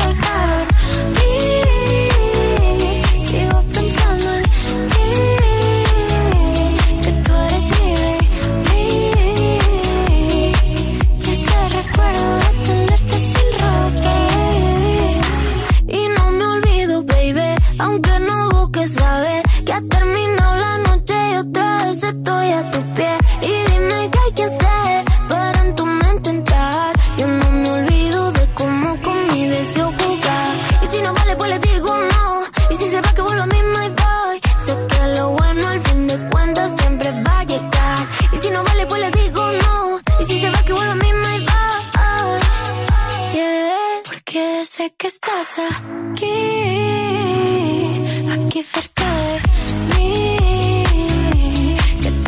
Ya con el clásico carrusel de noticias que define a la perfección lo que ha ocurrido en nuestro maravilloso mundo en estos últimos siete días y empezamos, como siempre, con los mayores resultados de los jugadores nacionales esta última semana. Destaca por encima del resto el malagueño Juan Pardo Malaca Style, que acaba en segunda posición en el main event del Party Millions por 591.000 pavos y se lleva además el Super High Roller de las World Series T para un premio de 431.000. ¡Qué barbaridad! Por su parte, el madrileño Team Pro de Winamax, Adrián Mateos, finaliza segundo en el High Roller del Minions Online de Party para 103.000. Cierra el jugador vasco Jonander Ballainas, que finaliza runner-up del GG Masters Bounty por 40.000. Anunciado para mayo un mega festival en el Casino de Castellón que reunirá en un único festival a los tres grandes, a tres de los grandes torneos nacionales, el Spanish Poker Festival, el CNP y la LNP. ¡Qué barbaridad! El CNP 888, por su parte, presenta su calendario, calendario 2022 y pasará por Benalmádena, Madrid en dos ocasiones, en eh, Torrelodones y en Gran Vía, Sevilla, Alicante y tendrá el tradicional póker en el mar, en un crucero que partirá de Barcelona. que no me. La sala Raid One cierra temporalmente sus puertas internacionales debido al poco tráfico para centrarse en el mercado regulado de Estados Unidos. La sala creada por el jugador norteamericano Phil Galfond cierra el próximo 3 de enero. A su vuelta pretende ingresar en el mercado legal regulado de los Estados Unidos. Y seguimos con cierres y es que la plataforma de compra de acción y apuestas de póker creada por Mike McDonald, el canadiense de hace 5 años, PokerShares, anuncia el cese de su actividad este enero de 2022. Se trataba de una exitosa plataforma dedicada a la venta de acción en torneos de póker y a las apuestas relacionadas con nuestro juego, que fue, sin duda, referencia mundial en el sector. El jugador canadiense Daniel Negrano hace público sus resultados en vivo de 2021. Participa en casi 100 torneos, entra 30 veces en premios, pero acaba, según él, con sus peores números de una década. Solo unos 600.000 dólares en positivo. También anunció que el 2022 se lo tomará de una manera más sosegada y bajará bastante menos. El jugador italiano Dario San Martino asegura en una entrevista esta semana para la web italiana Aso Poker que el mejor jugador actual de torneos del mundo es, por mucha diferencia, el australiano Michael Adamo. Y no se queda ahí, ya que asegura que el resto de rivales del circuito profesional le tienen miedo. Sí, sí. Comenta que todos están en una situación de desventaja, tanto técnica como psicológica, con el australiano que durante la pandemia logró dar un salto de calidad en su juego nunca visto antes. Sale a la luz una nueva serie documental sobre póker, en este caso origen finlandés, con los jugadores finlandeses Kilonen y Antonius como protagonistas. Presentado por el rapero y aficionado al póker finés Dan Tolpanen, nos descubre cuál es su nexo con las mayores figuras del póker de su país, que dominaron el póker online durante mucho tiempo. La serie tiene ya tres capítulos publicados en YouTube. El primero se centra en la figura de Kilonen y los dos siguientes repasan la carrera del mayor ganador de las mesas de cash de póker online, Patrick Antonius. ¡Qué interesante! Porque sé que estás aquí. Nuevo récord de ingresos en los casinos de Las Vegas con más de un billón de dólares en revenue los últimos ocho meses, cifras solo vistas hace 15 años. Los mayores ingresos, alrededor del 70%, provienen de los casinos de la principal calle de la ciudad del pecado, la Strip. Y aunque el turismo internacional aún no ha recuperado los números prepandemia, parece que el visitante doméstico está siendo suficiente para alcanzar estos grandes números. Que tú eres mi rey. Y finalizamos, como hablábamos con Leo, con la holandesa de 23 años, Nikki Holland, creadora de la primera baraja de póker sin género ni raza que existe. Con ello pretende, a través de las barajas de póker, desmantelar el patriarcado que reina en nuestro sector. El hombre eh, no estará más en una situación predominante sobre la mujer como lo está el rey sobre la reina. Y no habrá una única raza representada como sucede en el actual mazo. Se cambian la K, la Q y la J por la G, la S y la B, que corresponden a las siglas de Gold, Silver y Bronze, Oro, Plata y Bronce. La iniciativa, que vio la luz este pasado octubre, ya ha recibido pedidos de más de 5.000 barajas para más de 45 países.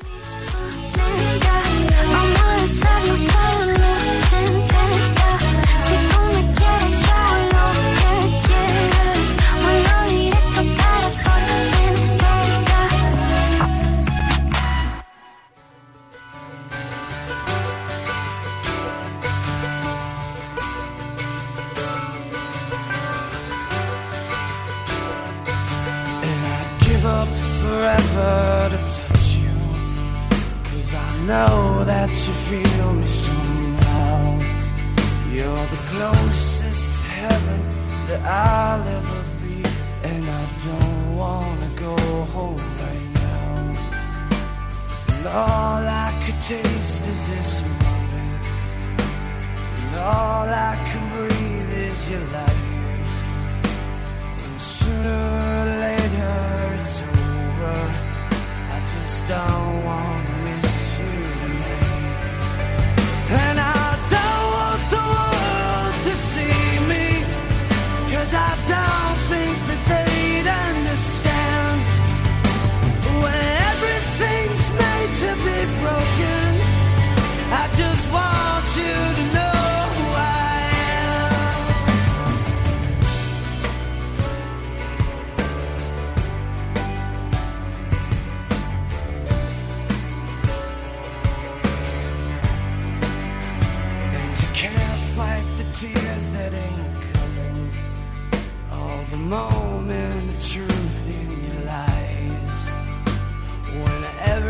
Escuchas Marca Póker, el deporte del naipe en la radio del deporte. Síguenos en Twitter, arroba marcapóker. don't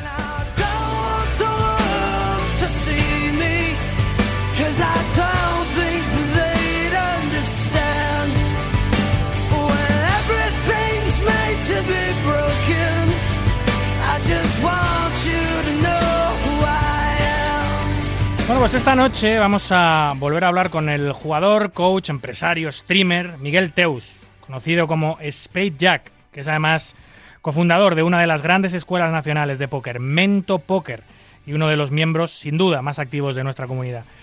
Miguel, en su rinconcito, siempre nos trae situaciones curiosas, realidades, actualidad, incluso formación, todo tipo de interesantes temas que nos acercan a la realidad de nuestro gran juego. Este domingo, eh, aprovechando, lo decía al principio, la aparición de Leo Margets en el vídeo del año, en el vídeo del año resumen de YouTube para el mundo hispano, el Rewind 2021, vamos a comentar con él las acciones mediáticas de nuestros jugadores que han acabado al final siendo las más influyentes o más influyentes y han logrado una mayor repercusión para nuestra industria. Y hay muchas, ¿eh? Como siempre, tema súper interesante el que nos trae Miguel en su rincón, el rincón de Teus. Buenas noches, Miguel. Buenas noches, David, ¿cómo estás? Pues muy bien, después de una charla muy, muy interesante con, con Leo eh, sobre la capacitación de géneros, sobre la mujer, bueno, tú sabes bien eh, eh, em, la opinión de Leo en este tema, es amiga tuya personal y, y sabes bien eh, que Leo está en contra de todas estas cosas y la verdad es que ha sido una charla bastante, bastante edificante, muy poco políticamente correcta, como ella también dice, pero muy interesante. ¿Cómo es Leo? Sí, sí, total, total. Natural como la vida misma. Oye, em, ¿por dónde andas? Pues en Madrid, prácticamente yo creo que casi todo el mundo está en su, en su hogar estos, estos tiempos, que parece que esperemos que sea ya el final de toda esta pesadilla, pero en Madrid, pero bueno, mañana voy a la sierra con el perro, la familia, está mi hermano y mi hermana en España, así que hay que aprovechar. Oye, y estando en Madrid, tío, ¿cuándo te vas a dignar a pasar por el estudio y hacer la sección en, en, el- en- en unidad editorial con nosotros aquí en la avenida de, de San Luis? No te falta razón y tengo muchas ganas, así que la próxima prometo ir para allá. Venga, vale, vale. Oye, eh, felices fiestas, por cierto, y feliz año. Feliz año y feliz año a todos los oyentes de Radio Marca, de Marca Póker. Eh, un placer estar aquí y un placer que siga el póker en, en la radio, como siempre. Y gracias a Winamax, que, que como no, apoyar esto siempre es de, de agradecer. Y por muchos años, esperemos.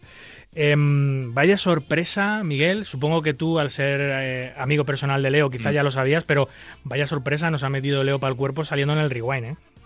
Sí, y yo sabía y me dijo, estoy con el Rubius y con Canecro y otro chico, tal. Y yo, madre mía, es que no sabes con quién andas metida. Estás, eh, estás en- con la flor y la nata de la sociedad a nivel de creación de contenido.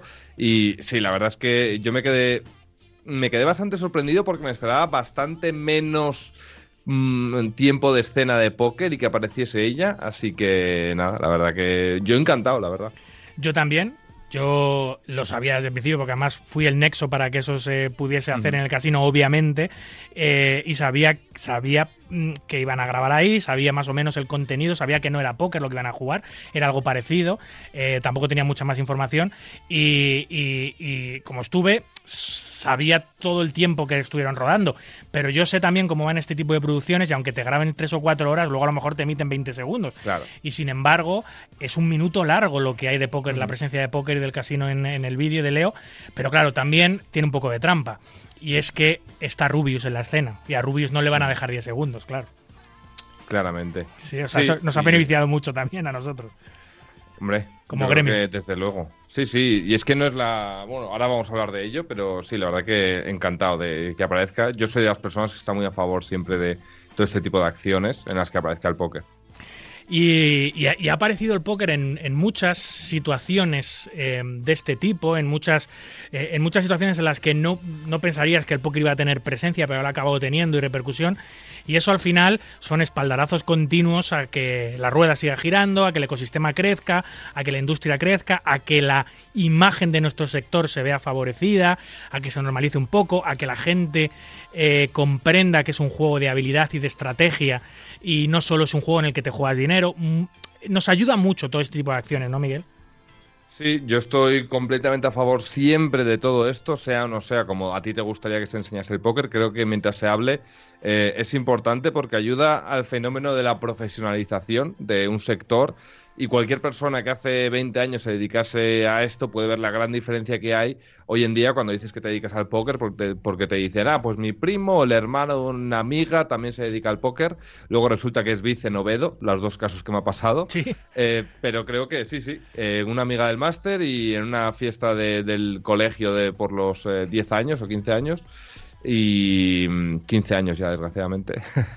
Em, pero, pero sí, ya me ha pasado y creo que la profesionalización del sector es algo que mucha gente yo creo que le puede costar ver. También entiendo que es normal, pero no todo el mundo está familiarizado con la parte, eh, digamos, que hay detrás de las redes sociales, cómo afecta, cómo se crea dinero detrás de, de redes sociales, cómo las campañas ayudan o dejan de ayudar, cómo se mueve un poquito todo y realmente el hecho de que se hable y que, por ejemplo, otro caso como el Chocas en un podcast con Jordi Wild, con Sí, sí. millones de visualizaciones, hable del póker eh, y escenifique, mm, aunque sea redundante, la escena del póker nacional, ayuda muchísimo, porque eso al final acaba haciendo de cortafuegos o que no lo haga, pero que ayuda más a crear esa barrera para que no se siga eh, explotando tanto un sector, tan mal, perdón, un sector que podría dar muchísimo dinero a un país y con legislaciones mucho peores. En el caso del, del Rewind no es tanto por la presencia de Leo, que también, porque la presencia de. Leo obviamente es el nexo con el juego que Estoy tiene, a- que tiene Alec para, para incluir ese juego en el, en el documental, en el, en el vídeo. Pero, pero claro, está jugando el Rubius, que al final es la gran figura representativa del mundo de YouTube en España junto a Ibai. eh, y él está jugando al póker desinhibidamente, tranquilamente, eh, eh, con, un, con un tratamiento al juego y al casino, con una normalidad absoluta. Eso, eh, sumado a la presencia de Leo, obviamente, ayuda muchísimo porque toda esa gente que ve el juego y José, si está jugando Canecro, está jugando Rubius a este juego, tan malo no será. ¿Qué es este juego? ¿Por qué se juega tanto dinero en este juego? ¿Por qué hay gente que vive de este juego? Y eso al final es lo que te hace investigar un poquito y todo el mundo empieza por una razón. Unos porque vieron a las 2 de la madrugada un programa de póker en televisión. Otros porque escucharon a Adrián hablando en tiempo de juego o hablando en la resistencia. Otros porque escuchaban a no sé quién. Todo el mundo tiene eh, una forma de conocer el juego, aunque no se acuerde, pero generalmente es por este tipo de acciones por las que llegan a investigar un poquito más qué es el Ujú. póker. Por eso ayudan tanto. Sí, y sobre todo yo creo que es importante recalcar que la gente no se, se queda prendada del juego por el dinero que se están jugando, al menos eh, no en mi caso y los casos cercanos que conozco, sino más bien por el juego en sí, que eso es algo que hay que recordar, que no es realmente, wow, se están jugando millones de euros, me voy a hacer millonario, sino qué juego tan chulo, como si fuese un juego de mesa con el que pudieses jugar como el Monopoly o el Risk o, o lo que sea. Sin duda. Hay muchos ejemplos de, de personalidades de nuestro sector, jugadores y no jugadores, que han pasado por, por eh, programas generalistas, por programas de máxima audiencia, incluso realities. Luego, si quieres, vamos sobre ellos, porque yo tengo muchos nombres apuntados, que dan visibilidad e intentan normalizar la imagen de, de, de nuestro juego. Supongo que tendrás una lista y tendrás muchos ejemplos, ¿no, Miguel, de ello? Sí, más que de jugadores, en el ámbito que yo controlo un poquito más, eh, que es el de creadores de contenido y, eh, la forma en la que creo que pueden influir, porque yo es algo de lo principal por lo que me creé el canal de YouTube al principio del todo. Realmente no tenía ni escuela ni nada, ni tenía ningún tipo de promoción que hacer. Era por dar como a mi familia eh, una perspectiva diferente de lo que pudiesen estar pensando, aunque ellos desde el principio pues no les parecía del todo bien, pero luego poco a poco te vas sacando la carrera, el máster, ven, ven que no estás eh, mal de la cabeza y que realmente es una decisión meditada.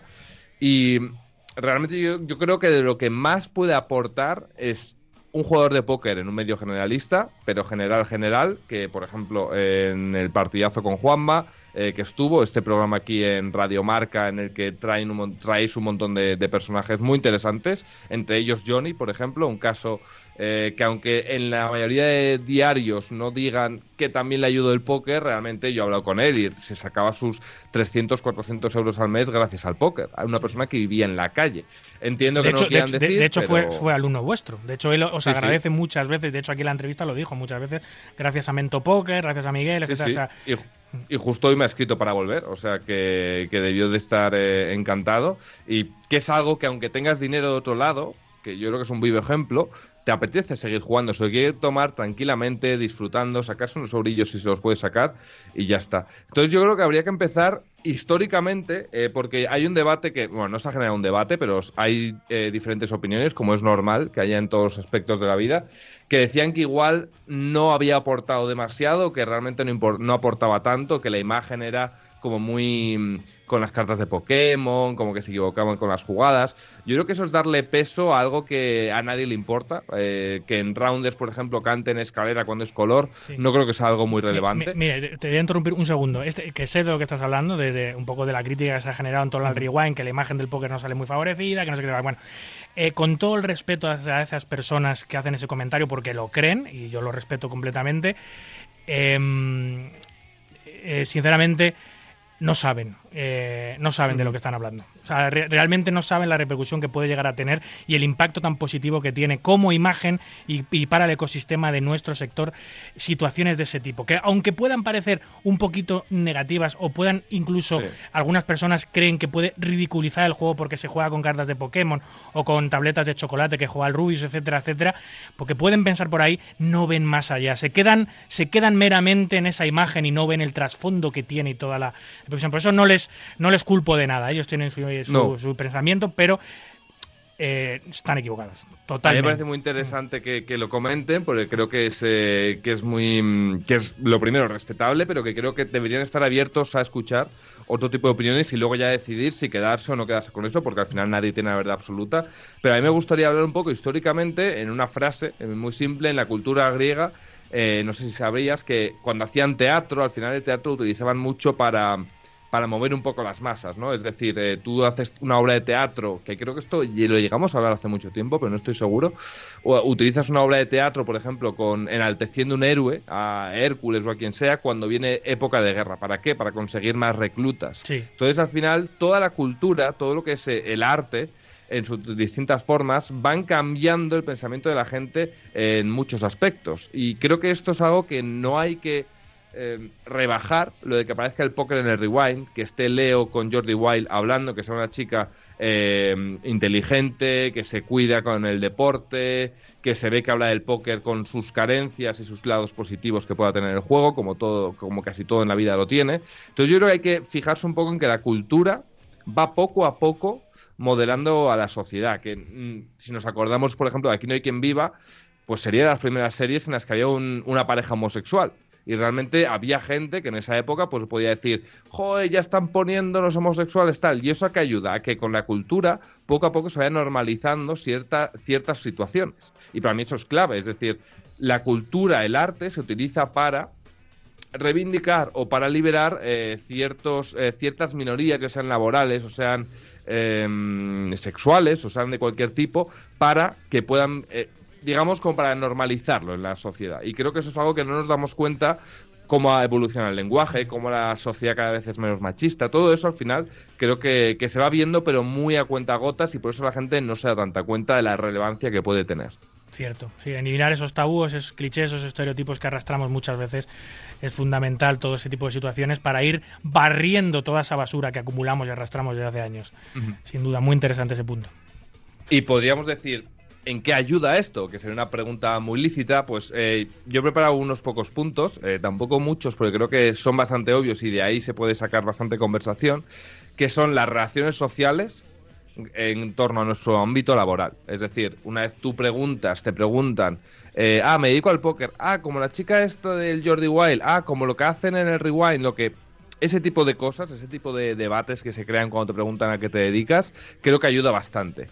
También estoy seguro que va a ayudar al menos un 0, algo por ciento en que la legislación en un futuro pueda ser un poco más laxa o mejorar un poco ya que va a haber más argumentos a favor. Si solo el gobierno, por ejemplo, el gobierno de donde sea, puede optar a utilizar el póker eh, en sus series de televisión eh, subvencionadas y ponerle el lenguaje que ellos quieran, darle la imagen que ellos quieran, lo que va a suceder es que compran el discurso. Gracias a que la gente que es, entre comillas, más libre puede crear ese, tipo de cosas, como lo de Jordi Wild, lo del Rewind, conseguimos que la, toda la población, digamos, no se trague que el póker es exclusivamente lo que te están vendiendo desde la televisión pública, por ejemplo.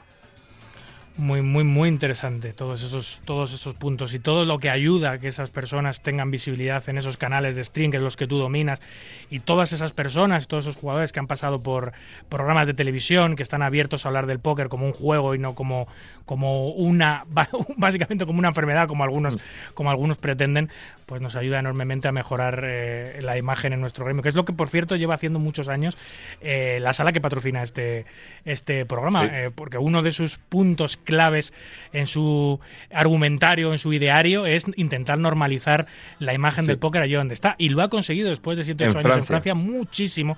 Y en, en España Francia está muy conseguido. en España poco a poco también está, está eh, consiguiéndolo y está intentando conseguirlo. Así que Sí. sin duda.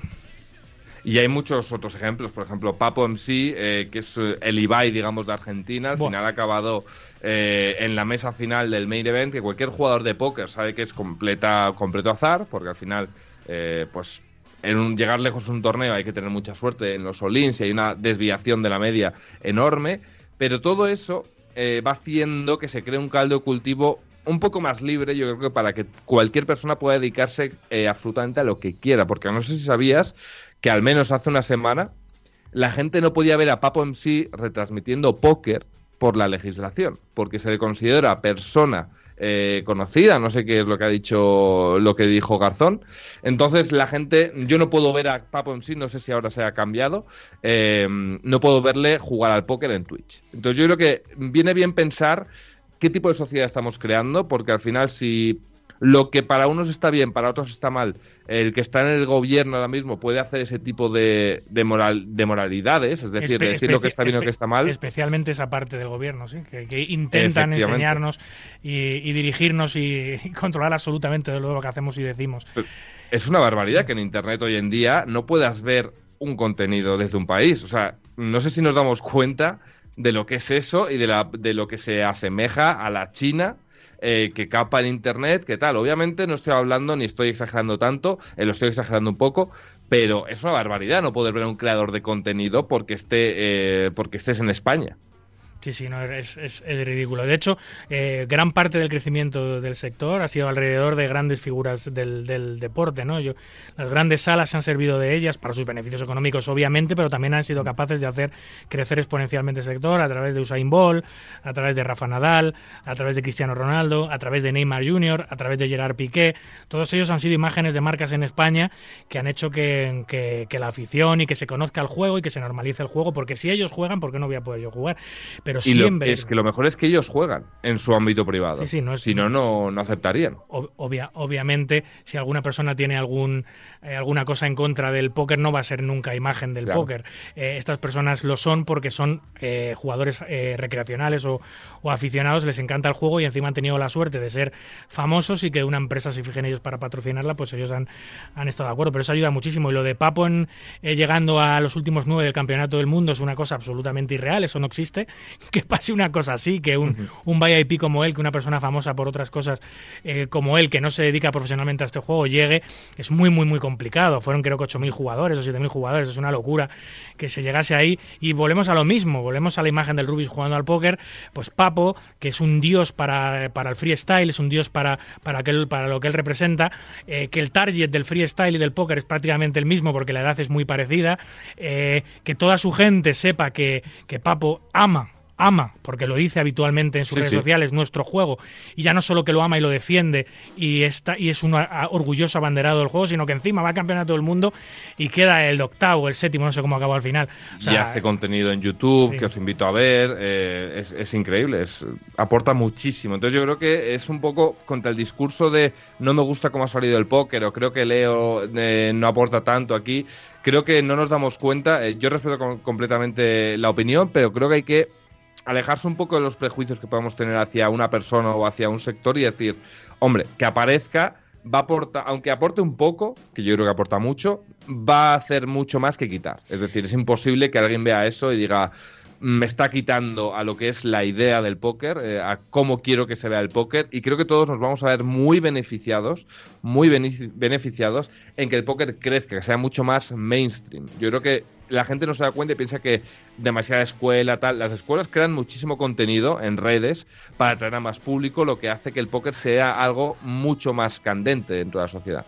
Mira, eh, eh, las- la- hay muchas personas que también critican las apariciones en la radio, en programas generalistas de jugadores de póker por el tipo de preguntas que les hacen, ¿no? Y en televisión, ¿no? Mm. Es cierto que, que casi muchas de ellas son preguntas sensacionalistas, pero que son normales al fin y al cabo, que es cuánto ganas, quién es tu mayor enemigo, eh, quién es chorradas, pero bueno, que es que da igual, eh, porque al final no está en quien pregunta, está en quién responde y cómo responde esas cosas.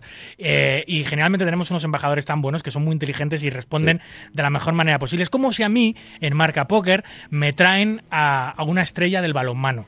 Pues yo no voy a Pues tener. tener que preguntarle Claro, de todo. Yo no voy a tener ni idea de qué preguntarle Claro. exactamente referido a su sector y que contente a los seguidores del balonmano. Posiblemente le pregunte clichés y tonterías eh, que, que son las que yo tengo. Bueno, pues es lo que hay, pero le ayudará también al balonmano a crecer de alguna manera eh, ese tipo de cosas, porque estará en él saber, saber responder, saber manejarme y llevarme hacia donde tal. Al final es importante.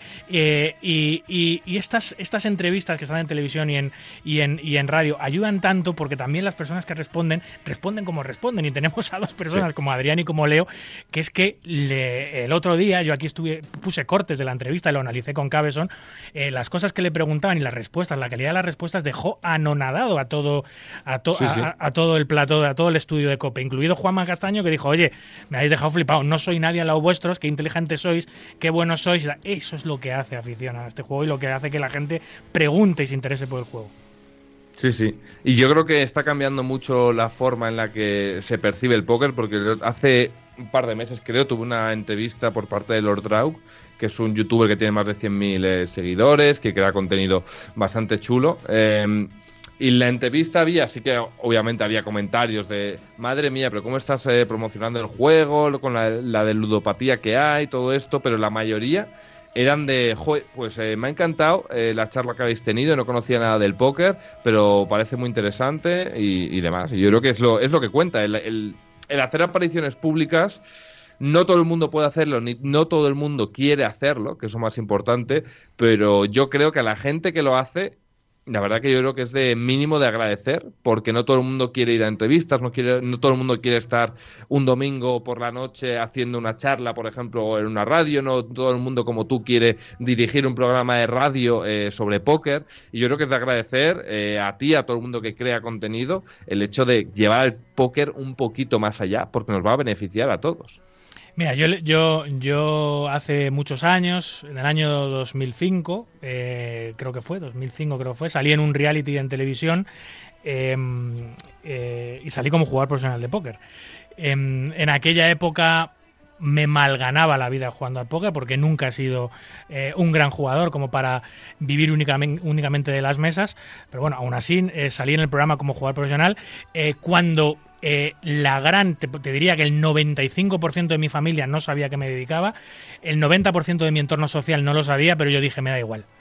Yo voy a ir y, voy, y voy a voy a defender lo que me gusta, lo que creo, lo que en, en- en- eh, por, por- por lo que me gano la vida eh, y lo y, y- y lo hice. Al final hay que hay que, hay que echarle huevos y hay que Sí, sí. hay- claro o sea si te estás escondiendo y si está, tu ocupación la estás escondiendo continuamente es, es, es, es un poco eh, mm, lo que hablaba lo que, lo que ha habido el, el movimiento que ha habido el ruido que ha habido en torno al Hall of Fame no que mucha gente ha dicho bueno pues ¿por qué este? porque el otro se ha valorado este año mucho para, la, para las nominaciones y para las elecciones la influencia y la repercusión que tiene la gente en la difusión del mensaje de nuestro juego. Por eso personas como por ejemplo Elías Gutiérrez Ceros que no es eh, el mejor jugador de España eh, y que no tiene los mejores números, aunque es un brutal jugador, pero no, no es el número uno eh, en España en ello, ha sido tan criticado su elección, ¿no? Eh, esta persona aparte de que lleva ya muchísimos años con su videoblog, con su blog escrito, difundiendo el mensaje por todos lados, ha conseguido una cosa muy difícil, que es eh, trascender, ir más allá de nuestro gremio, ir más allá de la localidad de, de- de lo que es el- meramente el póker. Y Llega es mucha muy difícil. Que yo lo intento, yo lo intento como te imaginarás en cada vídeo que edito. Lógicamente, porque además es, Es lo, más, decir, es lo más inteligente, llegas a más gente también. Claro, o sea, la gente se piensa que es fácil, pero es muy difícil hacer contenido que te pase las 20.000, las 10.000 visitas. Eh, es como el cine, la gente no quiere hacer una película mala, la gente piensa que es buena la que- película que acaba de hacer, lo que pasa es que luego se come un co- 4,6 en Film Affinity con Super López o lo que sea. sí, sí, pero la gente quiere, la gente quiere hacer películas buenas y de repente una que igual eh, no esperaban que fuese tanto, a la gente le encanta.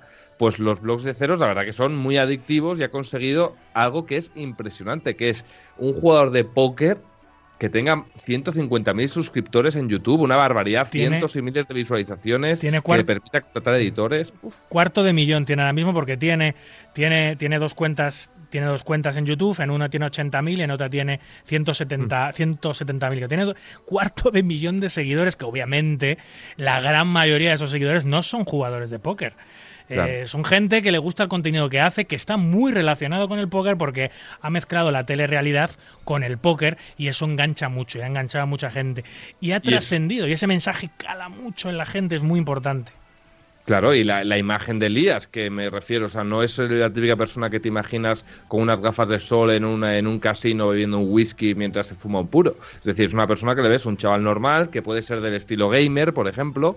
Eh, Leo, que es una chica del estilo más eh, de fit, eh, muy inteligente, muy informada. Adrián, un chico súper espabilado, que mm, bien vestido siempre, que se relaciona muy bien. Joder, es que lo de que salgan a resistencia. Vaya a preguntarle a Nacho Broncano. Madre mía, macho, de verdad, es que hay que salir un poco del mundo de Yuppie y decir, joder, si ya solo con que aparezca es una barbaridad. Es que cuántos jugadores nuevos hay. Yo, por ejemplo, alucino con la cantidad de jugadores nuevos que empiezan, y lo sé por el tema de escuela, y hay mucha gente que empieza. Y empieza como si tú empiezas a hacer un podcast en tu canal de YouTube. Te gastas 40 euros en un micrófono, 40 euros en un altavoz y ala, a, tirar para adelante. Si no te gusta, pues ya está. Solo que aquí al menos encima puedes puedes recuperar. No es obviamente no es algo eh, que vaya a pasar siempre, pero me refiero que te lo puedes pasar bien y ya está. Que le pasa a mucha gente. Sí, sí. Eh, desde luego que es tan necesario que esto siga ocurriendo, que la gente se atreva a decir públicamente a lo que se dedica, que, que intentemos entre todos normalizar una actividad que cada vez está más normalizada, gracias a Dios, en, en nuestro país, aunque todavía queda mucho recorrido, mucho camino, y que todas estas acciones mediáticas de muchos de nuestros protagonistas, de muchos de nuestros actores, pues son tan importantes para el crecimiento y la normalización del sector que, que esperemos que sí que siga ocurriendo, si es que nos dejan, porque cada vez hay más trabas de- en España, pero bueno. Y que los grandes jugadores que tienen un poquito de reticencia, que yo lo entiendo, por ejemplo, el otro día C se ponía ese comentario, yo entiendo que pueda tener esa reticencia diciendo, bueno, pues igual eh, no es lo mejor.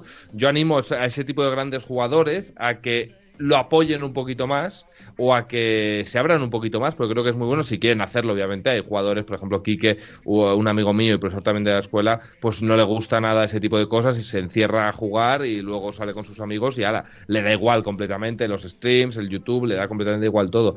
Pero yo creo que eh, también los grandes jugadores que les pueda pasar eso, yo- eh, les necesitamos a todos para que el póker siga creciendo y yo creo que es algo buenísimo, buenísimo para absolutamente todos. ¿Alguna cosita, Miguel, te dejas en el tintero? Nada, yo creo que el hecho, he intentado ponerlo en- desde un punto de vista más histórico, eh, otro más eh, contemporáneo, como pueda ser en, en otros tipos de ámbitos culturales, como pueda ser eh, la sexualidad dentro de la gente, em, cómo se puede modelar ese tipo de pensamiento, cómo se puede acabar con cierto tipo de, de estereotipos en función de inmigración, del tipo de laboral. Un jugador de póker ahora no tiene nada que ver con cómo se veía hace unos años y creo que eso es digno de admirar. Y cómo luego eh, eh, jugadores iba a decir creadores de que también son jugadores jugadores eh, creadores de contenido como el Chocas eh, Papo MC eso es una barbaridad. Que el Chocas haga una reivindicación sobre el póker a nivel fiscal delante de 3 millones de visualizaciones es una auténtica barbaridad Ayuda y mucho. te caiga mejor o peor esa persona, creo que siempre hay que apoyarlo porque nos vamos a beneficiar todos, como digo, y que necesitamos a todos los grandes jugadores que están más en la sombra, que pueden seguir así y es completamente comprensible, pero conozco a mucha gente y amigos que es así, pero que si se animan, eh, yo por ejemplo intento sacar algunos en las charlas de YouTube, en el canal de Mento Poker, así que si queréis echarles un vistazo, hay grandísimos jugadores y creo que las vais a disfrutar mucho. Y que así siga el 2022. Eh, Miguel Teus. Esperemos que se acabe esto. Mento Poker en redes sociales, SpaceJack 10 en, en Twitter, Mento Poker en YouTube, la escuela, una de las mejores y más completas escuelas. Si quieres iniciarte en, en este juego y tienes ganas de aprender, Mento Poker sin duda es tu sitio. Ha sido un placer, Miguel, como Un cada placer, domingo que vienes. Hablamos unas semanas, amigo. Un abrazo. Abrazo.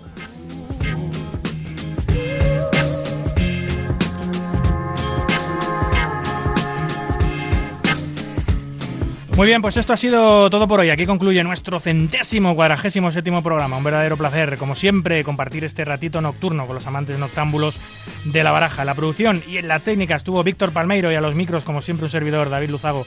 Recuerden, para jugar al póker online, no lo duden, jueguen en winamax.es, la plataforma número uno de eventos online de España.